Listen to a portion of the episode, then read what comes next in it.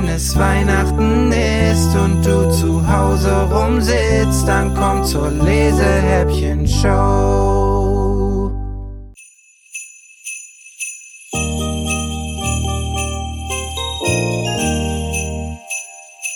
Türchen Nummer 19. Hallo, ich bin Werner Holzwart. Meinen Namen kennt ihr wahrscheinlich nicht. Aber vielleicht ein Buch, das ich geschrieben habe. Vom kleinen Maulwurf, der wissen wollte, wer ihm auf den Kopf gemacht hat. Heute habe ich eine andere Geschichte für euch. Eine Geschichte von einem Schokoladenweihnachtsmann, der sich so auf Weihnachten freut. Bestimmt so sehr wie ihr. Der aber ein ziemliches Problem hat. Weihnachtsmann mit Delle. Und hier noch die 24 Weihnachtsmänner mit Silberglöckchen, Frau Bechtle. Genau wie letzte Woche. Die gehen ja ruckzuck bei Ihnen weg. Der Vertreter nahm den Deckel der Verpackung ab und stellte die Weihnachtsmänner ins Ladenregal. Nein, stellte sie nicht, er wollte sie stellen, aber die Schachtel kippte um und einer der Burschen mit Bart und rotem Mantel fiel zu Boden.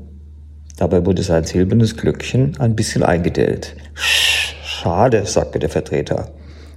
Da die Delle aber kaum zu sehen war, hob er den Weihnachtsmann schnell auf und stellte ihn zu den anderen ins Regal.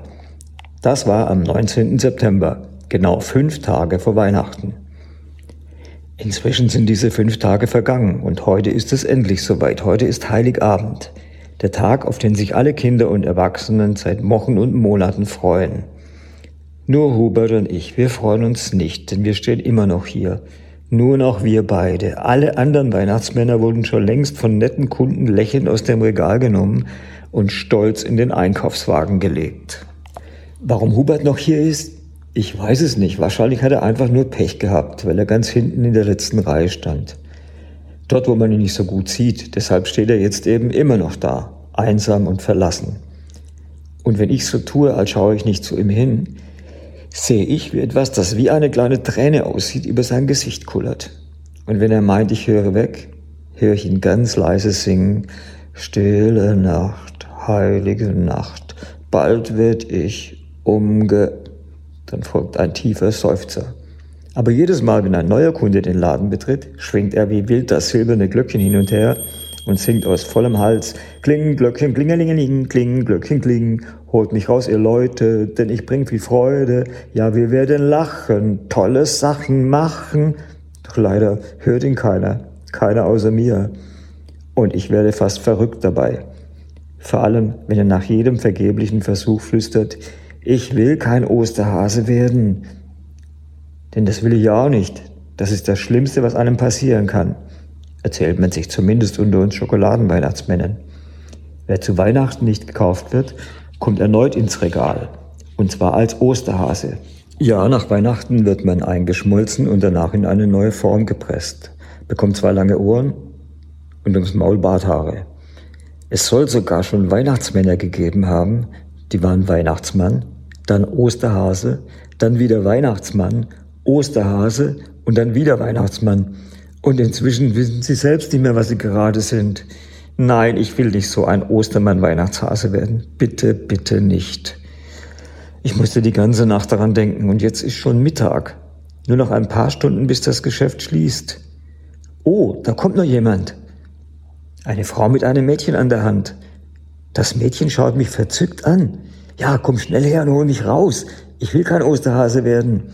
Nein, Marie, kreischt in diesem Moment ihre Mutter. Den nicht. Siehst du denn nicht, dass sein Silberglöckchen eine Delle hat? Nimm den anderen, den da hinten. Ja, Mama, sagt das kleine Mädchen und greift brav nach Hubert. Während sie ihn zur Kasse trägt, höre ich seinen Jubelschrei. Juhu, gerettet, nichts mit Osterhase. Und dann in meine Richtung. Tröste dich, du Delle, wird schon nicht so schlimm sein mit dem Einschmelzen. Und denk dran, statt des Glöckchens kriegst du ein buntes Ei vor die Brust. Ist doch auch ganz nett. Wäre ich der richtige Weihnachtsmann, würde ich ihn jetzt mit der Rute durch den Laden jagen. Und was ruft er unter der Ladentür mir noch hinterher? Oder glaub doch einfach an den Weihnachtsmann, vielleicht hilft es ja. Nun ist es 14 Uhr, alles vorbei. Ich gebe auf. Frau Pächter, die Ladenbesitzerin, lässt bereits den Rolladen runter. Doch, oh, was ist das? Da kommt ja noch jemand, eine alte Frau. Sie quetscht sich unter dem halb heruntergelassenen Gitter nach innen. Ich brauch noch dringend. Bitte sag jetzt einen Schokoladenweihnachtsmann mit silbernem Glöckchen, denke ich. Aber sie sagt nur, Toilettenpapier, dreilagig. Aus der Traum. Ich schließe die Augen und spüre plötzlich eine Hand um meine Hüfte. Und den da, fährt die alte Frau fort, der soll auch nicht alleine sein an Weihnachten. Sie lächelt und ich, ich strahle so strahlend, wie ein Weihnachtsmann nur strahlen kann. Sie sagt, na, feiern wir zusammen, alter Bursche? Und ich? Ich glaube wieder an den Weihnachtsmann. Ein kleiner Nachtrag. Hubert hat sich, wie ich später erfuhr, etwas zu früh auf den Weihnachtsabend gefreut. Kurz nachdem er mit der Frau und ihrer Tochter den Laden verlassen hatte, nahm ihn das kleine Mädchen aus der Tüte und biss genussvoll ein großes Stück von ihm ab. Na, wenigstens blieb ihm die Zukunft als Osterhase erspart.